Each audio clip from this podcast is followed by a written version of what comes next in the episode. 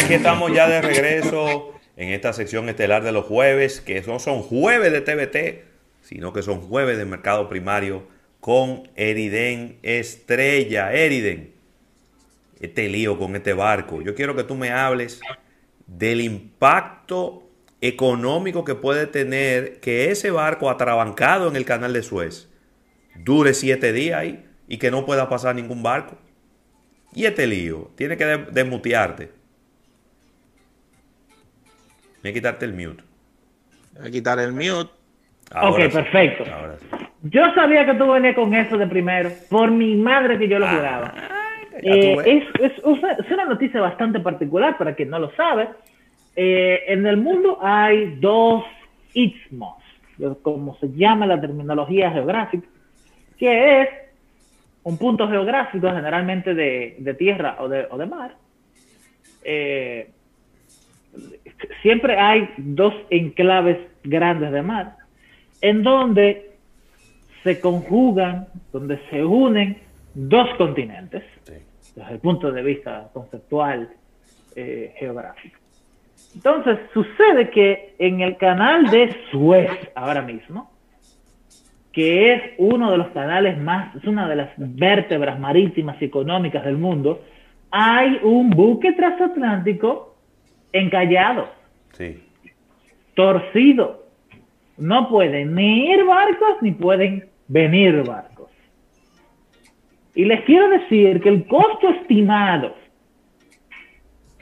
por día que se pierde la economía mundial por tener ese bloqueo asciende a 9.6 billones de dólares estadounidenses. Ay, Dios. Yo se lo dije, lo que eso era carísimo.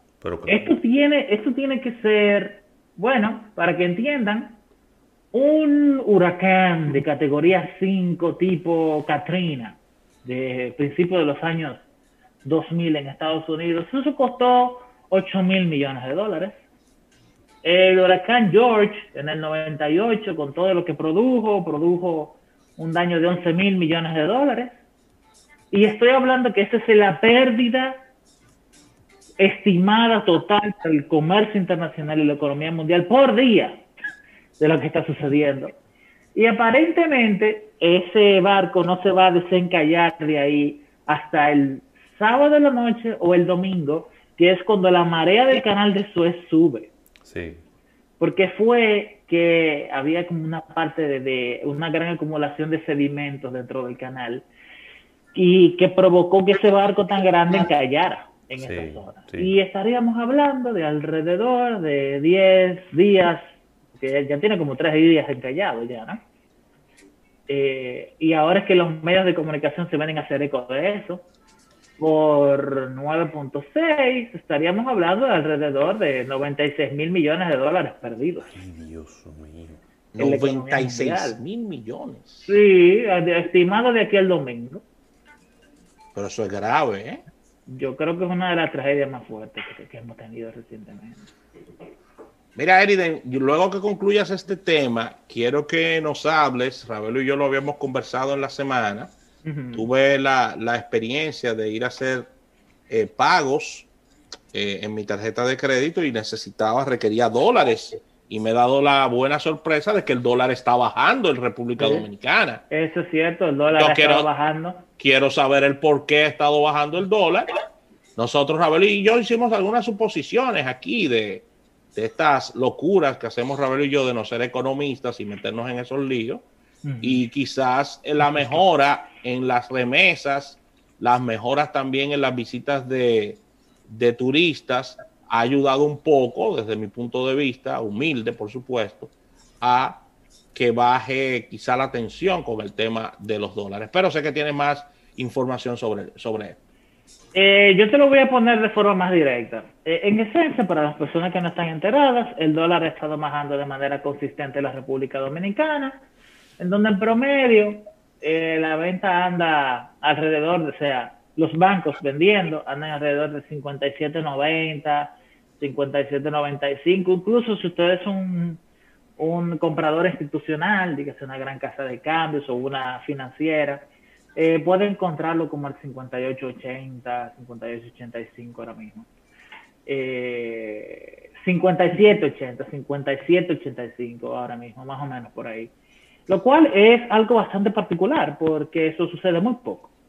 Pero les puedo decir lo siguiente. En esencia, eh, lo que generalmente impulsa hacia arriba la cotización del dólar en la República Dominicana es la demanda por compra de dólares de las empresas que importan hacia la República Dominicana. Bueno, pues ustedes tienen que saber que estamos en la temporada baja de importación. Sí. Ay. Y no estamos en noviembre, no estamos en octubre, que es cuando las empresas eh, piden grandes cantidades de volúmenes de mercancía para tenerlos listos en Navidad, sino que todo lo contrario. Eh, segundo, también hay un incentivo por parte de la, está cerrando ya el año tributario, el año fiscal, cierra ahora en abril, eh, y entonces las empresas en general tienden a rematar todo lo que tienen para luego en mayo o en junio traer nuevos, nuevos pedidos de, mercancías internacionales hacia la República Dominicana. Entonces también eso dice que estamos en, el, en la temporada baja. Pero por último, te digo una, una cosa, porque las dos variables que te he hablado son características internas de la economía dominicana, pero una realidad es que el Partido Demócrata estadounidense aprobó hace tres semanas ya el programa de incentivos económicos y por COVID-19, creo que ya deben de ir por el sexto o séptimo, y aprobaron 1.9 trillones de dólares estadounidenses. O sea, 1.9 millones de millones de dólares. Es difícil pensarlo, pero es así. Se toma un millón de dólares y lo multiplica por mil, perdón, por un millón y luego le subo 900 mil millones de dólares más. Y eso es el total de la suma de lo que se acaba de eh, inyectar a la economía estadounidense. Lo cual quiere decir que el dólar, el general, en la economía mundial se está devaluando en este preciso momento.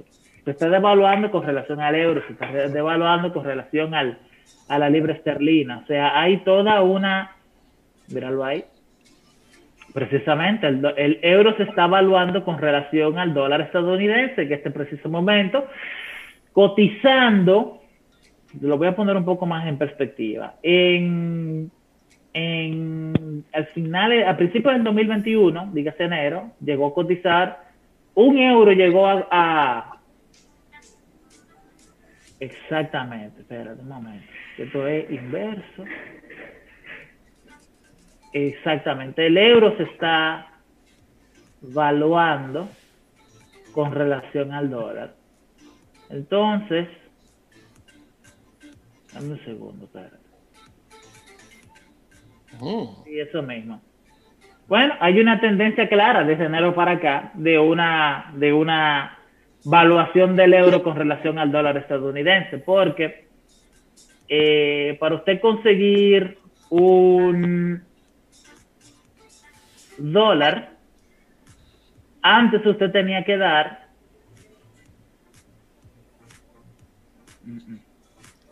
Estás en vivo. Eh. Sí, yo sé, yo sé. Es que, es que no se está viendo. Pero nada, seguimos. Ha, ha, habido una tendencia a la devaluación del dólar estadounidense con relación a las diferentes divisas de alrededor del mundo. Estoy hablando específicamente con el dólar canadiense que siempre el dólar ha, valido más y eso tiene una consecuencia en el precio de las importaciones en Canadá. El dólar canadiense se ha evaluado un poquito con relación al, dólar estadounidense. Eh, y el peso dominicano no escapa hacia esa realidad. Entonces, específicamente para terminarte la idea al respecto del, del programa de incentivos económicos del gobierno federal estadounidense. Es el hecho de que se han inyectado ya alrededor de 600 mil millones de dólares a la economía. Directamente hacia las cuentas bancarias de los ciudadanos, muchos de esos ciudadanos de ascendencia dominicana definitivamente, y las remesas se han disparado. Todavía no se tiene el consolidado de las remesas a febrero, pero yo te puedo decir a ti que vamos a gozar de un dólar relativamente barato de aquí a creo que vi el, Creo que lo vi el dato, 31% de crecimiento enero, enero y febrero. Sí, pero de crecimiento, 31%, empezando desde qué momento? No, no, no. Enero y febrero, comparándolo con enero y febrero del año 2020. Ah, ok, analizado. Exacto. 31% de crecimiento. Pero te digo una cosa, la perspectiva más objetiva para mí es verlo por mes. Cantidad de dólares por mes desde, desde junio para acá. Óyeme, y la verdad que ha sido impresionante porque en abril estuvimos por debajo de los 400 millones de dólares en remesas en total en este mes. Y para julio del año pasado ya estábamos por encima de los 760. Y sé que ha seguido subiendo después de ahí por acá. Y con este programa de incentivos definitivamente que vamos a ver un momento más eh, de las remesas hacia la República Dominicana. No necesariamente del sector turismo, que es lo que mucha gente está hablando y quiero ser muy enfático en este sentido. El turismo sigue igual de malo. Claro. Eh, el turismo incluso con el, con el proceso de avance de, de, la vacunación, tanto en Europa, que ha ido terriblemente lento. Sin embargo, en Latinoamérica, en la República Dominicana e incluso en Estados Unidos ha ido relativamente rápido. Ha ido muy rápido. Y eso refuerza la hipótesis que yo les planteaba a ustedes la semana pasada de que muy posiblemente Estados Unidos haya controlado definitivamente la pandemia para finales de este año 2021. Lo cual yo creo que eso también es una suposición educada, dado los fundamentos que he dado, de decir que la República Dominicana también tendrá controlada la pandemia del COVID-19 para finales de este año. Y créeme que eso para mí es sumamente positivo porque a finales del 2020 las cosas se vieron bastante feas y principios del 2021, eh, al punto en el que muchas instituciones económicas como el Fondo Monetario Internacional y como el Banco Mundial y la CEPAL estuvieron expandiendo sus fechas de recuperación potencial de Latinoamérica para el 2023, incluso 2024. Y estamos hablando de una recuperación que no se esperaba en ese sentido. Muy bien.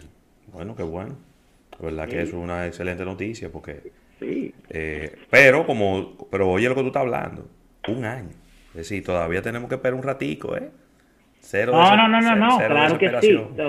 Todavía hay que esperar un tiempo, definitivamente, pero yo lo que creo es que tener una fecha de recuperación un año más temprano de lo que se pensó, yo creo que es, eh, no es una noticia que escuchamos todos los días. ¿eh? Sí, claro. Y ahí quiero pasar a informar que eh, la Junta Central del Fondo Monetario Internacional se reunió hoy en Washington y acaban de extender el programa de financiamiento para los países de, bajos ingresos y de ingresos medios, para así permitir que tengan mayores facilidades de financiamiento a largo plazo.